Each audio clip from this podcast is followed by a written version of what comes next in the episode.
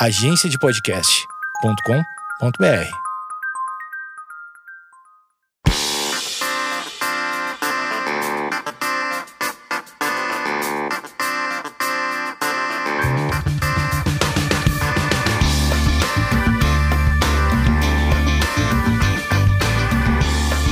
Esquizofrenóias no ar, agora com uma conexão muito irada pra você.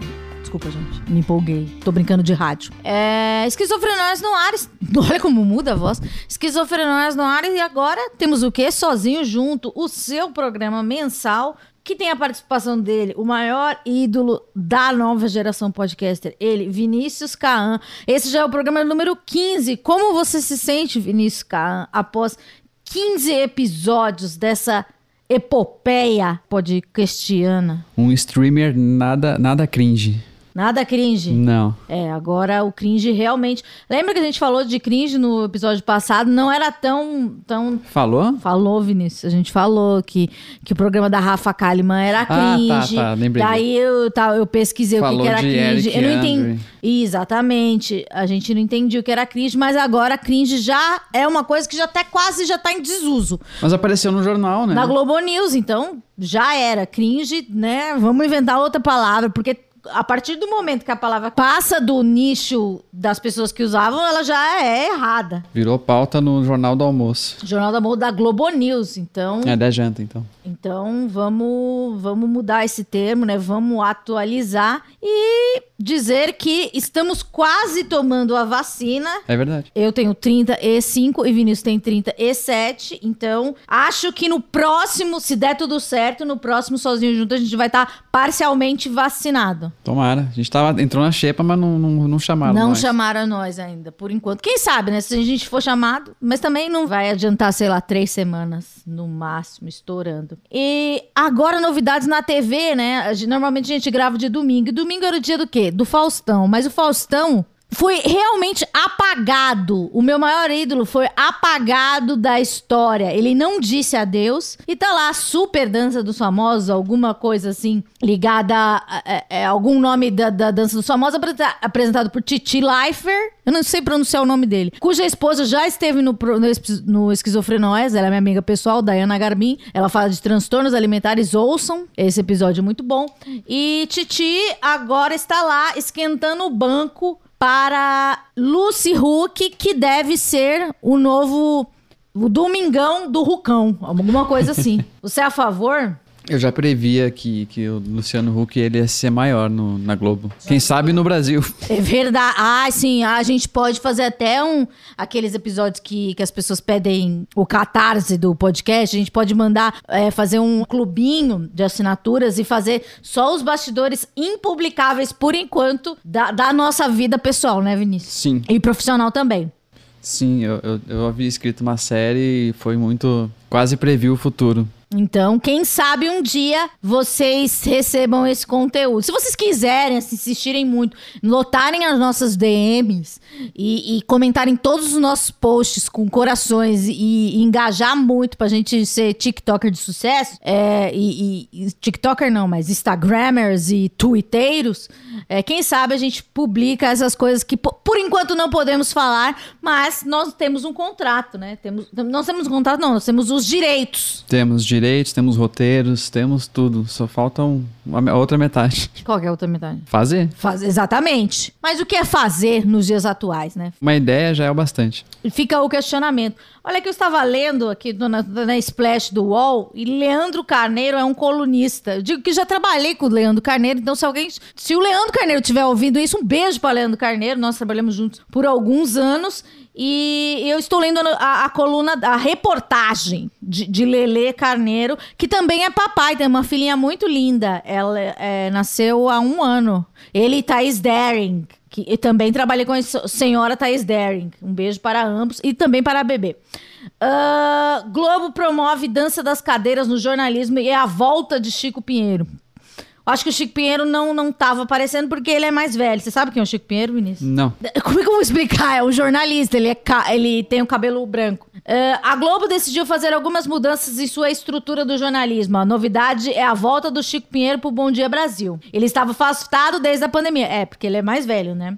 Então acho que ele já tomou a segunda- as duas doses, já tá imunizadíssimo. Onde que ele aparece? Qual que é o jornal? Ele, sem- ele era do, de vários, mas ele, ele interrompeu a sua carreira no Bom Dia Brasil e volta pro Bom Dia Brasil. Outra informação aqui, no lugar da Juliana, que também era do, do Bom Dia Brasil, vai o Heraldo Pereira. Que era o quê? Quem é o Heraldo Pereira, Vinícius? Ah, é, o- é um...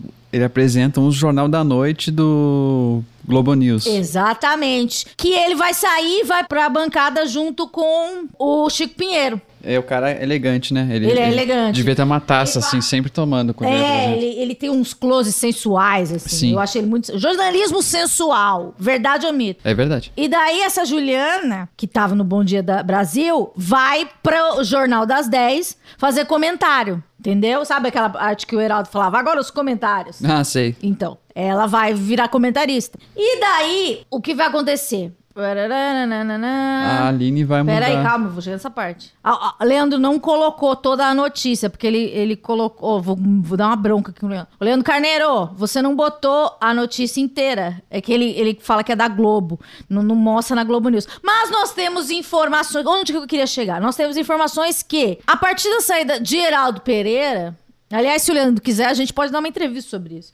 É, a, a partir da saída de, de, de Heraldo Pereira do Jornal das 10, a Aline Midley, que era do jornal Edição das 10 de manhã da Globo News, vai pro Jornal das 10 da Globo News. Globo News. E ela é nossa amiga pessoal. Nossa amiga pessoal. Então, em breve, também no próximo episódio, a gente pode contar todos os bastidores sobre isso. É só um spoiler, a gente conta, que também tem a ver com a história do Luciano Huck, que essa ainda não pode ser publicada. Não. A da Aline pode ser no próximo episódio, correto? O Correto. que, que você achou dessa dança das cadeiras? É, eu- eu- como a Aline é a mais perto da gente, eu fico pensando, será que é melhor ou pior o horário? Pior pra quê? Pra dormir? É, sei lá, pra- você tem que acordar que horas pra ter que a- gravar às 10? O Tá. jornal das 10 É, tem que da tá manhã? Às, às o da manhã? 7 na, na, na, no Não, acho estúdio. que eles chegam umas 5. 5 horas. Ela deve sair da casa dela 5 horas da manhã. E agora, pro da noite, ela deve chegar lá umas 5 da tarde também.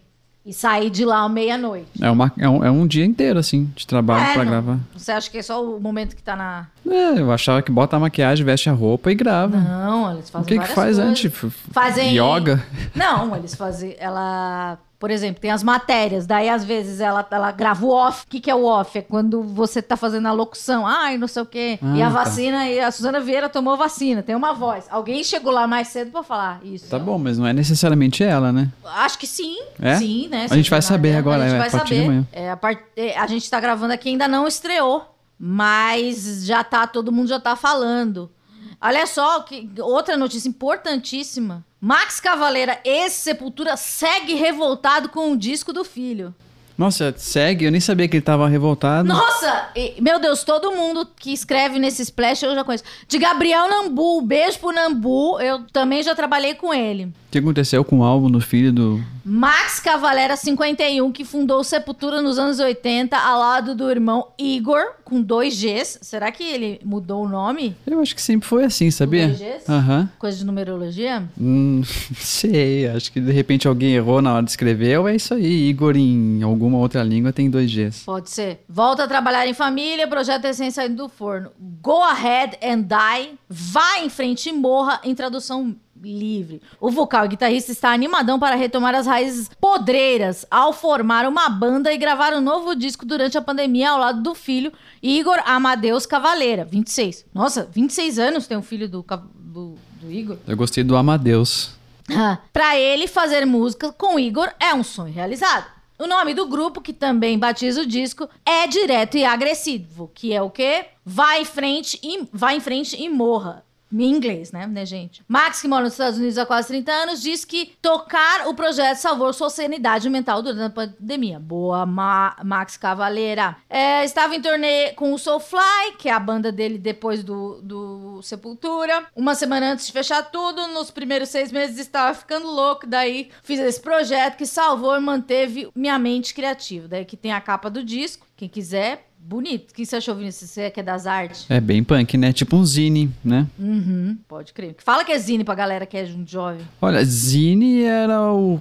Eu não, eu não sei 100%, mas era uma revista de informações ilustrada e trazia artistas punk, com ideia punk, alternativa. Faça você mesmo. É, sempre era feito com aquela. O pessoal fazia com Xerox, então ficava com aquele aspecto de Xerox, assim e tal. Era assim, é, pra mim é o que eu lembro do Zine, formato de revistinha e tal, feito em casa. Anda, eles falam que o disco é um trashcore direto. O que, que é trashcore? Nossa, é. Sleep, Slipknot? Não, acho que Slipknot é mais melódico. É sem verdade. solos e sem firulas. As influências da banda de death metal e thrash hardcore dos anos 80. Tá, tá, tá, tá. Música da polícia.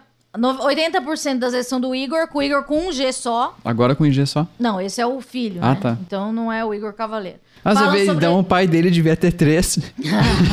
Tá, mas agora eu quero saber por que, que ele tá com raiva. é, não contou aí. De novo, a matéria não tá completa. Pera aí, vamos ver. O Gabriel. Olha, eu tenho até o clipe. Nossa, bonito o clipe, ó, Vinícius. Lembra do, do Queens of the Stone Age, né? Um pouco. Lembra, né? As cores também. Sim.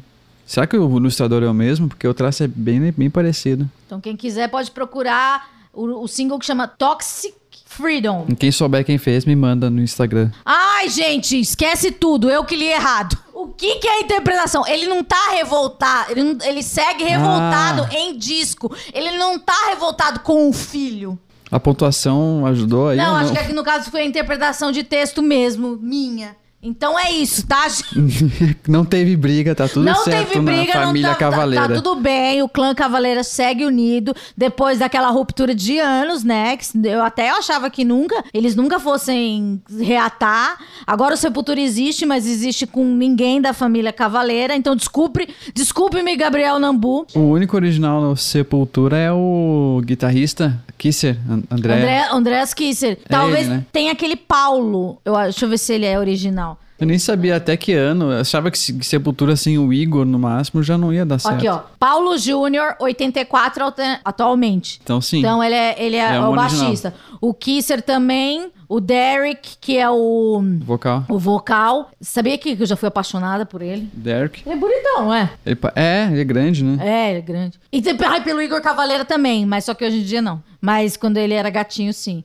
Derek Green, de 97. É praticamente um, um membro Aí aparece o que ele fazia antes. Não, mas a gente pode clicar no perfil dele do Wikipedia. E o Eloy Casagrande, que é o baterista desde 2011. Que é um baterista, olha como tudo tem a ver. A gente, a gente tava falando de Faustão, a gente falou de Faustão, eu tô doido. Falou. O Eloy Casagrande, ele passava muito no programa do Faustão, quando ele era criança, porque ele era tipo aquelas crianças bateristas. Ah, sei, menino prodígio, assim, da Exato, bateria. daí ele passava no Faustão, assim. Deixa aqui, ó. O Derek é um músico norte-americano. Não fala. Eu queria Deixa eu saber se ele era de alguma outra banda, tipo... vamos ver. Vida pessoal, discografia. Ele enviou uma fita pra banda, né? Quando eles estavam pegando.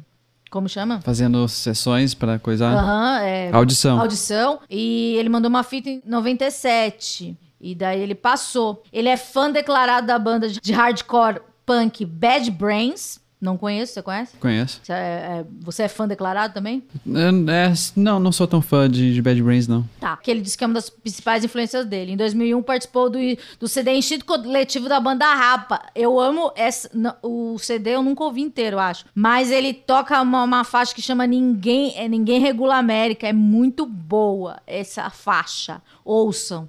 É muito boa. Ah, e também ouço, ouço também o Chá das 4h20, música que voltou. Já temos é, episódios no ar toda sexta-feira às 4 horas. É, 20 músicas pra vocês. Eu já gravei bastante episódio, então vai ter toda semana aí um novo feed. Pode mas, procurar. mas explica melhor um pouco agora pra pessoal o que, que é o chá. É um programa onde eu peço a playlist, né? É, Você, eu já tinha feito isso no YouTube há uns anos. Eu tô lançando a- a- os programas antigos também. Uma semana um novo, na outra semana um antigo. E eu peço 20 músicas, uma playlist de 20 músicas para pro convidado e a gente debate sobre essas 20 músicas. Então é bem legal. É, a versão ante, é, a primeira versão era tipo são vídeos curtinhos que a gente tá colocando também no- no Spotify. E, mas agora as entrevistas são bem maiores, de 40 a uma hora, meio no esquema que a gente faz aqui. E o Vinícius vai participar um dia também. E, e eu também farei a minha playlist. E o do Vinícius também vai fazer a dele. A gente tá pensando em fazer alguma coisa. Se vocês pedirem muito nas- nos comentários. Então sigam 20 músicas no Instagram. Procurem Chá das 4 e 20 músicas no seu player e entrem no meu canal. Se inscreva, ative o sininho, porque tem a versão vídeo também. E daí a gente faz cortes, igual esses podcasters muito famosos, a gente faz. Então, Voltando aqui ao Derek. Em 2002 ele participou do Cavu Cavala dos Raimundos na faixa Cavu Cavala. Esse disco, eu acho que talvez seja o primeiro disco do Raimundos, se eu estiver errada, me desculpem ou não, que o vocalista tá o Digão, que também já foi no Chá das 4 e 20 músicas, tem o vídeo, ainda não subiu o áudio, mas tem o vídeo, podem procurar.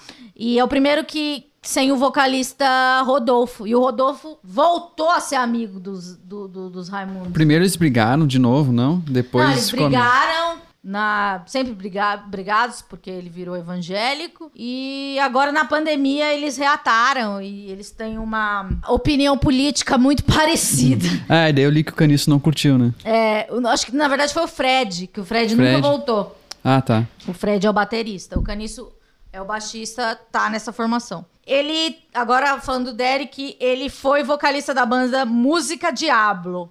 E é isso.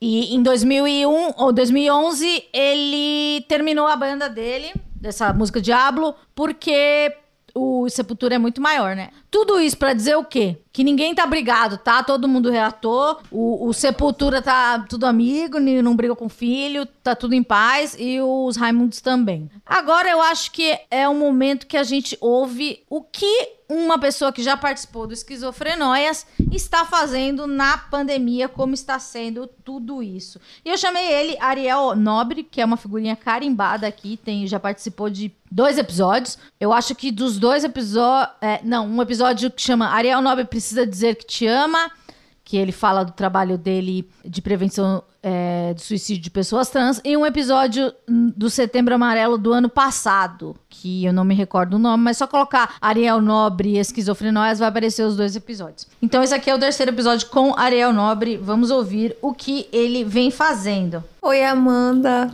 Que bom estar aqui de novo no Esquizofrenóias. É, bem, a quarentena tem sido um desafio enorme. Eu moro sozinho, então eu passo muito tempo sozinho. Tenho visto meus vizinhos e minha namorada, e hum, mas ainda assim passo, passo tempo sozinho, né? E aí a questão é que vira e mexe eu demoro um pouco para entender que eu tô pirando numa história, sabe? E acaba me gerando uma ansiedade enorme, assim, sabe? E lidar com isso tem sido o meu maior desafio. Então, é, às vezes eu sinto que eu não consigo mais produzir nada, eu ligo para um amigo, eu dou um oi para os meus vizinhos, assim, e, e assim eu tô, tô levando, né, tentando encarar e contornar a ansiedade que, que vira e mexe me bate, assim, né. E, e muita montanha russa das emoções. Às vezes eu tô muito ansioso, às vezes não, às vezes eu tô mais esperançoso com o futuro. Então eu tô tô nesse desafio, né? Assim, tenho meditado, e isso tem me ajudado bastante. E tenho escrito também. Se eu tô pirando demais assim nos pensamentos, vira e mexe eu escrevo, eu paro, respiro e bebo água. Mas mas tá sendo tem dia que é bem tem dia que é bem difícil, mas tô bem sim. Que bom falar com você. É isso, né? Escrito, liga pras pessoas, medita, tem esperança. Vinícius, qual é a sua esperança do momento? Bitcoins ou a vacina? Não, nenhuma dessas. Na verdade, a minha esperança ela, ela era de que o Pentágono fosse é, eles publicaram um relatório sobre OVNIs, que já mudou de nome agora também, eu esqueci qual é o nome que eles estão usando. Não, não, é, não é mais OVNI? Não, eles chamam de fenômeno aéreo alguma coisa não então não é um EOBG. Não, não é, não é UFO, né? Que é... UFO quer dizer o quê? Eu não sei. O que, que você quer dizer UFO? OVNI eu sei. Agora, UFO. Mas eles lançaram, eles publicaram esse o, o relatório do sobre o UFO, o OVNI, e eu tava na esperança de ter uma coisa, mas só o que. O resumo é: é, gente, tem uns negócios voando aí no, no céu, a gente não sabe o que, que é. Tchau. A palavra UFO, na sigla em inglês, ó, vou falar em inglês, meu inglês é horrível. Undefined Flying Object. É, Então é- basicamente é, objeto. é OVNI. É, é OVNI. Mas essa foi a minha decepção, assim. Eu acho todo mundo do, do mercado alienígenas do, Do passado. mercado? do- Você do- se considera do mercado? Eu me considero um curioso. Be curious. Sim. Ah. Mas é isso. O, minha, minha conclusão, na verdade, até agora, é que eu acho que. Como que nem a gente já falou disso, que eu acho que como a gente manda sonda pra NASA, todos esses objetos aí, de repente, não sejam ah, é, pilotados fisicamente. Seja um, ro um robot. Um robô. Eu vi um documentário ontem sobre essa Desde teoria. sempre, nunca, então, nunca existiu aquele humanoidezinho verde com os olhos Então, é, de acordo com o documentário que eu assisti ontem, que tem um. Que eu assisti, nem sei onde é que tem, eu achei na internet aí. É, diz que tinha, mas daí a- esses avistamentos já são de tecnologia militar, tanto americana quanto do- dos, dos governos aí, que nem o próprio presidente, nem o próprio a, a indústria arma- armamentista. Barack Obama.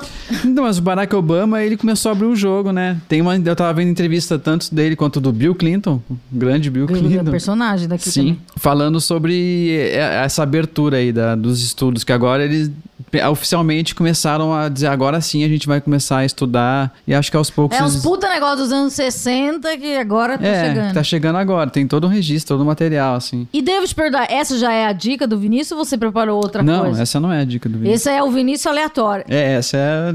É Você curiosidade. perguntou pra mim o que que tava... Ah, o que, qual a esperança? É, que eu, que eu tinha era essa, né? Então, vamos à dica dos Vinícius Já? agora. Dicas, dicas, dicas do Vinícius. Ele fala dicas tão legais, legais. Essa tá mais legal que a, que a anterior. Obrigado. De nada. É, tá, então. A minha dica, ela ia ser o Chá das 4h20 já também, porque você, iam ser duas, né? O Chá das 4h20 com a Amanda Ramalho, grande entrevistadora e comunicadora. É muito legal, tá com uma estrutura bacana, com os convidados mandando vídeo aí. Eu acho que esse esquema de da gente chegar mais perto do gosto musical da pessoa com uma playlist, assim, ou do artista, é, é uma coisa bacana, assim, porque eu, eu pessoalmente gosto desse tipo de dica, sei lá, eu sigo, eu tenho uma playlist do, do Kate Richards aqui, que é uma dica dele e tem coisas muito legais. Ah, mas eu nunca vou conseguir levar o Kate Richards. né? Não, mas eu, eu digo que esse processo, gente, sei lá, quem é o Kate Richards brasileiro, Quem? cara, não sei. De repente alguém do, da Cachorro Vander? Grande. O Vander, o Vander não sei, ele é, ele é mais um cara muito mais punk, assim, né? Acho que o pessoal da Cachorro Grande aí é um deles. Eles pelo menos se sentem como. Beto Bruno. É, pode ser. É o Beto Bruno, o guitarrista? É o Não vocalista. Não, acho eu que só o guitarra conheço, lá. só sei não. o nome do O vocalista. guitarrista ele é mais do, do The Who do que Vamos- do. Então, você que tá escolhendo. Mas é que eles abriram pros Stones em Porto Alegre, né? Então. Mas é porque tem uma lei é uma lá. conexão. Tem uma lei. É o único lugar no país que se. é, quando vem uma banda internacional que tem show de abertura, tem que ter uma banda local. Podia ser uns engen- engenheiros do Havaí. Porque quando o Red Hot Chili Peppers veio pro Brasil, quem abriu foi o Detonautas. Quando a primeira vez que eu assisti, não a primeira vez que eles vieram, foi a terceira vez que eles vieram, que foi aquele show do By the Way, acho que era 2002 ou do By the Way ou é 2006. Deixa eu ver que By the ano. Way é o nome do álbum? By é o the Way- Californication, não? Não, o By- Californication é de 99. O By the Way é de 2002. Eu fui Ó. nesse show. E quem abriu foi o Detonautas. Eu fiquei chateadíssima. É. Se tivesse ido, sei lá, se, se fosse pra Porto Alegre, com certeza quem abria era a comunidade ninjitsu. Pô, baita show. Sim. E eu fiquei muito triste. Não triste. eu quer dizer, na época eu fiquei feliz. Porque eu falei assim: o Chad Smith, que é o baterista, viu que eles tinham lá o, o Detonautas. Tem, tinha uns batuque lá, a percussão, e ele foi tocou junto com eles. Daí eu pensei, nossa, deve ser legal ser esses caras, né? Eu tinha 16 anos. É, eu fui com a minha mãe. Deve ser legal ser esses caras, porque o Chad Smith tá tocando percussão com eles. E o Chad Smith é sempre muito legal, sempre justo. E foi isso. Bom, por que, que eu tô falando isso? Não lembro. O que, que a gente tava falando? É, Ah, minha dica? Mas, mas o que A gente ah, chegou no com quem é o 4 20 Kate. Richards brasileiro. Ah, é verdade. Daí foi pro cachorro grande, tá. Uhum. Eu não sei, eu preciso pensar, é muito complexo. Eu No acho que próximo o Kate programa, a Richards, gente só tem essa- Kate Richards. Não, no próximo programa a gente tem essa resposta. Tem que ter. Tá bom, vamos pensar junto aí. Pessoal, ajuda não, você que é o Ah, me departamento de Kate Tá Richards. bom, tá bom. Vai, próxima dica. Dica. Não, é, é, é dica.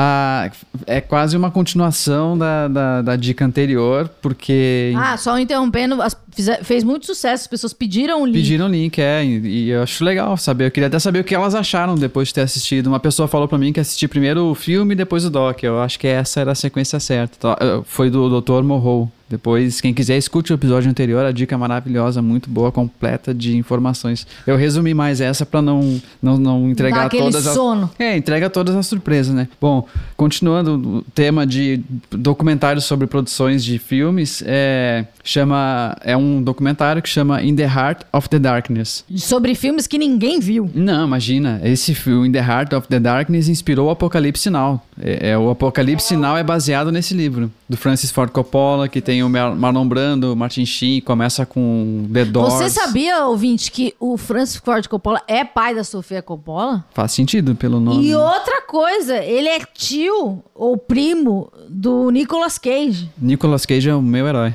Ele é o que do Francis Ford Não sei, não sei, mas ele, ele é o melhor, pior ator de todos, eu acho. Coppola? Deixa eu ver aqui o que que ele é. Nicolas Le... é sobrinho. Sobrinho? É, e outra coisa, tem o Caio Coppola, que o Vinícius nem sabe quem é, que é um cara que trabalhava na Jovem Pan, ou trabalha, e, ou na CNN. O sobrenome dele não é Coppola. Ah, não? É, um- tipo Silva. Ele, ele botou o Ah, nome... ele botou artístico, que nem eu quero colocar, sei lá, Amanda Ramalho Scorsese. Acabou. Você colocaria qual sobrenome? Ah, acho que Vinícius Richards ou Cooper, Vini Cooper, pra ser parente do Alice Cooper. Tá bom. É, então, Francis Ford Coppola. O tio, também conhecido como tio de Nicolas Cage. É, então, bom, é, o documentário fala sobre a produção do, do filme Apocalipse Now. O livro, o original, ele conta a história de traficantes de marfim lá na África, não é muito bem localizado, mas é na África e envolve um, um, um cara que não é general, mas ele vira um tipo de ditador da, de, tri- de uma tribo. Ele chega no meio da tribo, vê que a, vê que a tribo é mais influenciada, não entende que é o homem, o homem branco do, do mundo ocidental chegando lá normal assim, e ele vira o um semideus, porque ele quer, e tratando a galera meio estranho, com punições e tudo mais. Então, consideram que ele enlouqueceu. Quem considera que ele enlouqueceu? Ah, o os governos, né? Ah, tá. Falando, meu, tem um cara pirando aí no nosso rolê, ele era inglês. O livro é original polonês, mas o, o, o general seria um cara inglês. É, tem a missão que, que é de chegar lá e acabar com essa brincadeira do cara. Na verdade, é trazer ele de volta, né? E já no Apocalipse Sinal, a missão do, do Martin Sheen é matar o Coronel Kirk. Que é exatamente o mesmo personagem. Enlouqueceu depois de uma guerra. Eles adaptaram pra Guerra do Vietnã. E bom, a, a curiosidade do filme é que, tipo, mesmo. É, é, eventos que aconteceram assim foram impedindo o filme de ser cumprido no prazo. Era para ser 16 semanas de produção, foram feito, foi feito em 3 anos. E aí você imagina que você tá na Filipinas, né, com guerra civil rolando, então no meio da, da gravação, eles contam que, tipo, o helicóptero que ia fazer a cena do bombardeio de Nepal teve que dar um rolê antes, porque tava rolando uma guerra ali perto, eles tinham que bombardear. Era, a gente vai ali soltar uma bomba, então vamos atrasar meia hora que a gente já vem aí.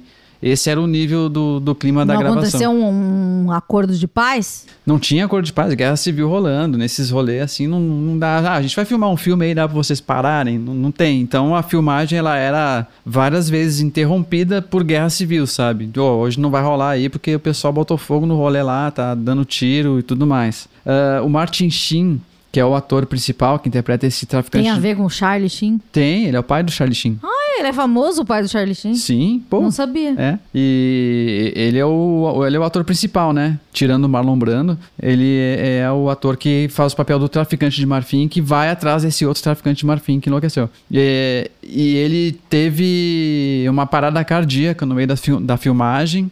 Passou mal, é, não deixaram ele embora, ficaram dando uma de não, ele tá bem, vai dar tudo certo. O pai do Charlie Sheen. Não, o diretor, Francis Ford Coppola, que Ah, ele era, eh, inclusive, sobrepeso, né? é, e aí aconteceu que o Francis Ford Coppola que investiu uma baita bala de grana assim na produção, então no meio do documentário aparece ele até se questionando, cara, eu queria desistir, mas eu não posso, porque eu botei dinheiro nisso, então eu tenho que ir até o final, porque senão vai ser alguns milhões simplesmente jogado fora. E ele acreditava, só que o roteiro, muitas coisas aconteciam, então ele tinha que acabar improvisando o roteiro no meio do set. Ah, teve destruição da- do set por causa de tempo- temporal e ah, o ponto alto, acho que da- das tretas, assim, eu diria que é de novo o Marlon Brando chegando é, fora de forma e não tinha lido o roteiro, não tinha lido o livro, não sabia as falas. Se você fosse o Marlon Brando, você leria o livro? Cara, eu conheço mais ou menos a história do Marlon Brando e eu não sei em que momento que ele deu essa, essa coisa muito. Filho, é simplesmente você é o cara. Quando você é o cara, você se comporta como cara. Uma coisa é muito. É verdade, porque a atua- se ninguém, ninguém falasse pra gente que isso não aconteceu, todo mundo ia falar: Meu Deus, que interpretação. Mas o que aconteceu ali foi um improviso que o diretor tava no ouvido dele dizendo as falas. Ele, ele, ele and- andando pelo set, ele fala e daí ele para e, e ele pergunta: E agora? Daí o cara fala, ah, daí ele continua a fala. Então teve um jogo, eu, tenho, eu queria assistir o filme, só que eu, eu comecei a assistir ontem, era muito tarde, o filme em si. E deve ter um jogo de câmera aí muito louco pra resolver esses problemas de, de do Marlon Brando parando de falar no meio da. Da, da, da cena, essas coisas, sabe? Então, é, resumindo, é isso. Assim, tem, tem muito mais coisa. Eu assisti com sem legenda, então eu acabei não pegando muito detalhe. Eu, eu vou tentar achar um link de novo pra assistir com legenda. E quem filmou esse documentário foi a mulher do Francis Ford Coppola. Ele pediu para que documentasse para de algum modo ele mostrasse que ele não tava lá pirando e só gastando um dinheiro que nem era dele, mas eu não sei de quem que era o dinheiro, eu sei que foi do bolso dele, assim, uma boa parte. E daí é isso. Essa é a minha dica. Qual é o nome do negócio? In the Heart of the Darkness, o apocalipse de um diretor. Pode procurar, né? Dicas do Vinícius cada dia mais, mais Ah, ah, obscuro. eu esqueci de um detalhe, desculpa. Que o Apocalipse Sinal foi um dos primeiros filmes, se não o primeiro, a mostrar esse lado. O que ele chama de uma guerra psicodélica, porque eles estavam numa coisa já.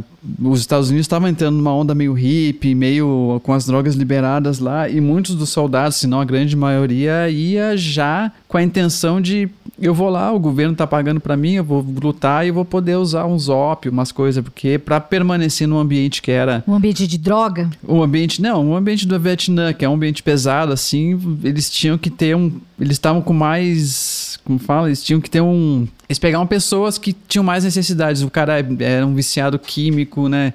Então, meu, vai lá que a gente vai dar o que você precisa, você só luta pelo nosso país lá. Mas foi uma luta estranha. Mas a, a questão é o. Essa, essa. Mostrar o lado errado, da, mais errado ainda, né? Da, de levar pessoas para uma guerra e ter a, a questão individual de cada um, assim. O Apocalipse ele trabalha muito bem cada personagem que aparece, apesar de todas as dificuldades E é um filme diretor. longuíssimo. Longuíssimo, três horas. Dá sono, viu, gente?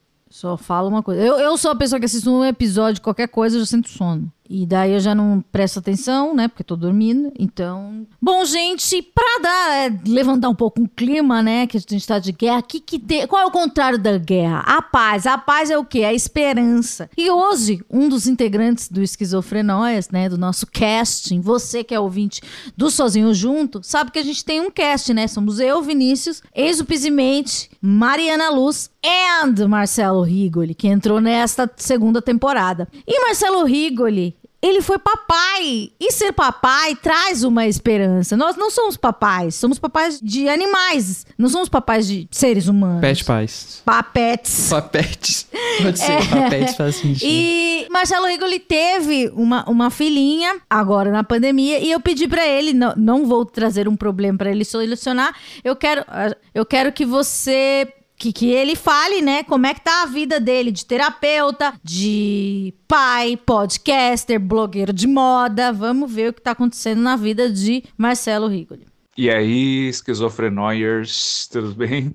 Aqui é Marcelo Rigoli, o Riggs, lá do SciCast. E a pedido da Amanda, então vou dar o meu relato pessoal aqui de como está sendo ah, fazer uma, uma tríplice atuação aqui, que é sobreviver à pandemia, né? Ser um sobrevivente da pandemia, acho que todo mundo está nadando contra essa correnteza aí também. Mas eu tenho outros dois papéis aqui muito importantes na minha vida que é ser terapeuta, né? Sou, sou psicólogo, para quem não me conhece, trabalho com psicoterapia cognitivo comportamental e estou trabalhando muito nessa pandemia de casa, o famoso home office, né? Uh, e recentemente, para ser preciso, desde o dia 14 agora do, de junho, é, eu sou oficialmente papai, né? Então a Mia, minha filhinha, nasceu. Então eu tô tentando fazer esse malabarismo muito louco aí entre cuidar de mim mesmo, cuidar dos outros e cuidar da minha pequena, né? E da minha esposa também, né? Da Anne, que está se recuperando da, do parto, né? Então, assim, é uma vida de muitos cuidados, né? E achar esse equilíbrio tem sido, acho que, o maior desafio. Né? Felizmente, posso me dizer privilegiado de não ter conseguido me preparar para esse momento, né? Conseguir autônomo, né? Quem é autônomo aí sabe que a vida é a mesma, né? Então, uh, não tenho licença a nada, né? Não tenho direito a nada, mas eu consegui me organizar para para um, algumas semanas de trabalhar Acabei gastando todas essas semanas acompanhando minha esposa antes no hospital, porque a gente teve umas complicações. Então, conciliar essas coisas são difíceis mesmo estando numa condição bem tranquila, até financeiramente, assim, do ponto de vista do contexto do Brasil, né, pelo menos. Sempre podia estar melhor, né? Sempre podia ter uma gordurinha aqui que a gente não tem, mas eu vejo que é uma demanda grande emocional também né? O, o trabalho de, como terapeuta por si só ele já é um desafio. Enfim, né? aquela história que todo mundo fala, ah, passo o dia ouvindo o problema dos outros. É, também é, mas uh, além de estar tá ouvindo, a gente está pensando um bilhão de coisas na cabeça da gente, de como ajudar, como interpretar aquilo, uh, qual a próxima pergunta, o que, que essa pessoa vai responder. Então, eu sou um terapeuta que falo bastante, né? Então, Uh, eu também tenho que pensar o que eu vou falar, não só ficar ouvindo, né? Então, e aí a gente sai, a gente sai, né? Eu, eu e meu alter ego terapeuta, a gente sai da sessão e aí virar a chavinha, né? Para cuidar da Mia, uh, ah, para me cuidar, né? A gente tá aqui num apartamento, então da porta para dentro, né? Tenho que dizer, vestir meu cosplay de terapeuta, pelo menos da cintura para cima, que é onde aparece na câmera, né? Encarar meu selfie aqui de psicólogo, mas quando eu saio, né, tem fralda suja, né? Tem banho para dar aqui no sul, ao menos está muito frio, né? Então aqui está 8 graus agora. Uh, tem que uh, dar mamar, né? De madrugada, várias vezes acordar, trocar fralda. Então acordar e aí tem que estar disposto e bem para ouvir os pacientes, porque ninguém merece fazer terapia com um psicólogo cansado, né, o que não presta atenção. Então, uh, é uma demanda grande. Porém, eu acho que uma coisa que conecta todas essas coisas também é o, o alto grau de recompensa que eu tenho, né? Então, por mais difícil que seja conciliar tudo e por mais demandante emocionalmente, o quanto de gratificação eu tenho de poder ajudar meus pacientes, de poder ouvir alguns, às vezes é a única pessoa que está tendo nessa pandemia para conversar ou para se abrir, né? Então é, é muito, muito gratificante assim. Sempre foi, né? Acho que a psicologia clínica proporciona muito isso pra gente. Uh, mas agora, em especial, assim, sabe? Ver o mundo tão, tão doente, tanta gente passando por tanta coisa e a gente poder ser um, um, alento, um bálsamo para alguém é, é, muito gratificante. E também poder estar participando desses primeiros momentos da, da minha filha, minha primeira filha, né? Então, sou, sou novo aí no mundo de, da paternidade e poder ser presente, né? Poder estar junto, poder dar mamadeira, trocar fralda, cuidar, fazer carinho, distrair, dar banho, né? Uh, tô lendo ensandecidamente vários livros sobre paternidade, né? Uh, ah, para fugir da sina de que filho de psicólogo é tudo louco, né? Então a gente vai fazendo isso. Então assim é desgastante e recompensador ao mesmo tempo.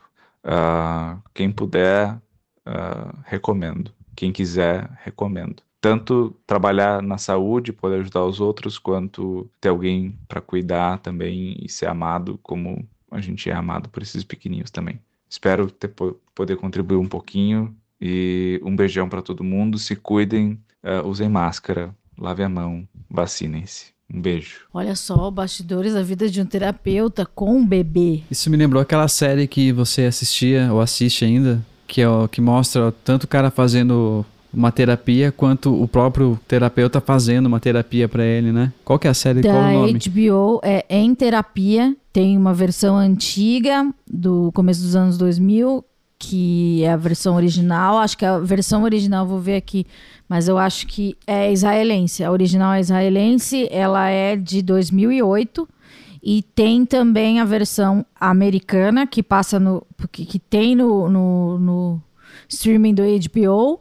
Eu não sei se essa a versão israelense tem. Daí tem essa versão e agora eles têm uma versão nova com uma nova terapeuta, que as primeiras temporadas, acho que foram três temporadas, é uma série vencedora do Globo de Ouro e dois Emmys. Tem duas temporadas é, com É duas com o cara. Duas com, é, um cara. E agora ela te- tem uma nova temporada com uma terapeuta. É, ela passa na, na HBO, tá passando ainda no, no, no canal e no- tem no streaming. HBO Max, né, que agora chama. E também tem, é, tem a versão brasileira que é, que é do GNT, que é Sessão de Terapia, que a primeira as primeiras temporadas foram com o ator José Carlos Machado e o diretor da série é o Celton Mello. Só que as temporadas atuais já tem, peraí, são cinco temporadas. Eu acho que a quatro e a cinco já são com o Celton Mello como ator. Ele dirigiu as três primeiras temporadas. Então, procurem. É bem interessante porque é, mostra a vida. Eu acho que eu já até falei disso daqui, aqui, não sei, ou na vida, porque, sei lá, você está gravando a vida e não tá.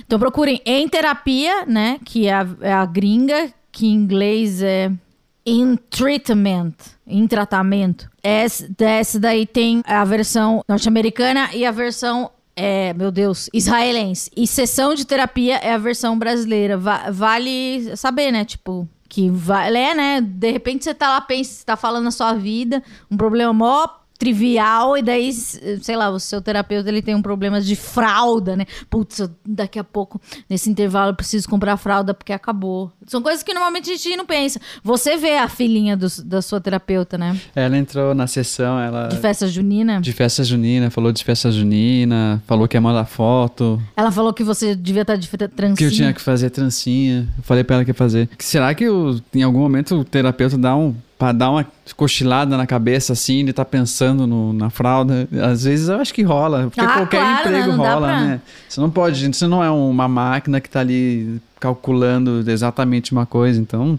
é um ser humano também que. que com problemas de seres humanos, é, é uma profissão difícil, eu diria assim. Que nem ele falou de vestir a roupa de terapeuta e, e daí, sei lá, você tá no meio de um problema, terapia agora, vou parar, vou fazer, daí continua o problema depois. Uma coisa que não ficou claro pra mim, pelo menos, é, apesar de conversar muito com terapeutas, eu acho que eu nunca perguntei, né? Qual é o tempo de intervalo, né, que eles se dão Entre uma uma sessão, sessão e e outra. outra. É, porque entra no mood Amanda, né? Com os problemas de Amanda, e daí dá quanto tempo? No programa do Em Terapia, a mulher toma um uísque. É, eu lembro que quando eu ia pessoalmente fazer a minha, é, era quase que na hora. Saía a pessoa da salinha ali, era um café, era uma água e tipo cinco minutos de intervalo entre uma pessoa e outra. É, então. É porque no meu caso, meu terapeuta ele vinha em casa, então ele tem o tempo do é, tem trânsito, esse né? tempo, deve dar. Mas eu sinto que, sei lá, nos últimos 15 ou 10 minutos é é uma desacelerada, assim, até pra ela, sabe? Vai, Ah, ela olha, né? É, ela olha vai no- dando aquela baixadinha, assim, de, ah, beleza, já falamos, vou dar uma resumida, falar que tá tudo bem, vou marcar o próximo aí, então meio que já arma um, um esquema pra já ter esse tempo, eu imagino, que tem que é, é dar um reset todo de, de uma em uma hora resetar a cabeça, né? Sem esquecer da fralda da criança e o lenço umedecido. É verdade, entre uma troca de fralda e outra. Imagina? Ainda mais se agora que é remoto, daí, sei lá, o neném chora.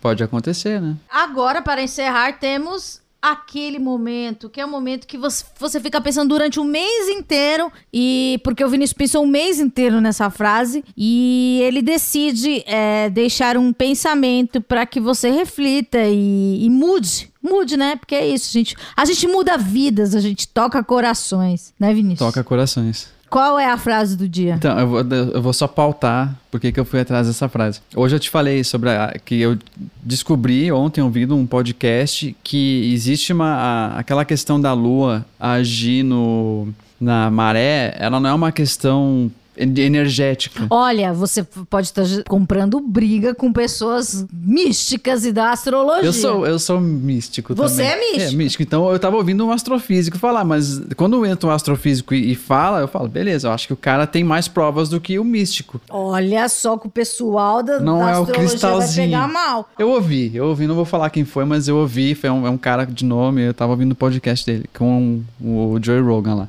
É, ele contou essa parada de que a maré, na verdade, a influência de a maré aumentar e diminuir tem a ver com o movimento da Terra e a Lua, e não com a força gravitacional da Lua na água. Isso faz muito mais sentido, que a Terra faz um balancinho, tipo um- fazer assim no- no- no, No num pêndulo. pote de água. Então, e daí ele trouxe essa frase, eu ach- eu achei essa frase bonita, assim, porque pra, eu não vou entrar em muitos méritos, senão o pessoal da, da como é que fala, do pessoal do, do, do mágico vai ficar meio puto. Que mágico. Sei lá. A frase é, a culpa, querido Brutus, não está em nossas estrelas, mas sim em nós mesmos. Isso é Shakespeare. Olha, é de se pensar, né? Porque a gente vai. Tem uma, uma do, do, do- Eu sei poucas frases na vida. Na verdade, eu acho que eu só sei duas. Uma do Homer Simpson e uma do Milor. Que é tipo: Homer Simpson, a culpa é minha, eu, eu boto em, em quem eu quiser. E a do Milor Fer- Fernandes é: O quão maravilhosas são as pessoas que não conhecemos. Fica só, aí. não sei mais nenhuma frase. Mas piada também não conheço. Você conhece alguma piada? Não. Não tem nenhuma pra encerrar o Sei programa? lá, tem uma. Qual o nome do carro que, Eu sabia que você ia falar essa! o, que o gaúcho... É, Então, vocês conhecem, é que eu conheço. O gaúcho perdeu o carro. Qual é o nome do carro? Eles têm que perguntar qual. Qual que é o nome do carro? Cadete. Tá bom. Eu acho boa, é. Eu também acho boa, acho que é a única que eu sei de cor também. É, semana que vem a gente volta e paz os estádios e pensem muito que a gente deu muitas palavras de sabedoria. Falou, dá tchau aí. Tchau, gente.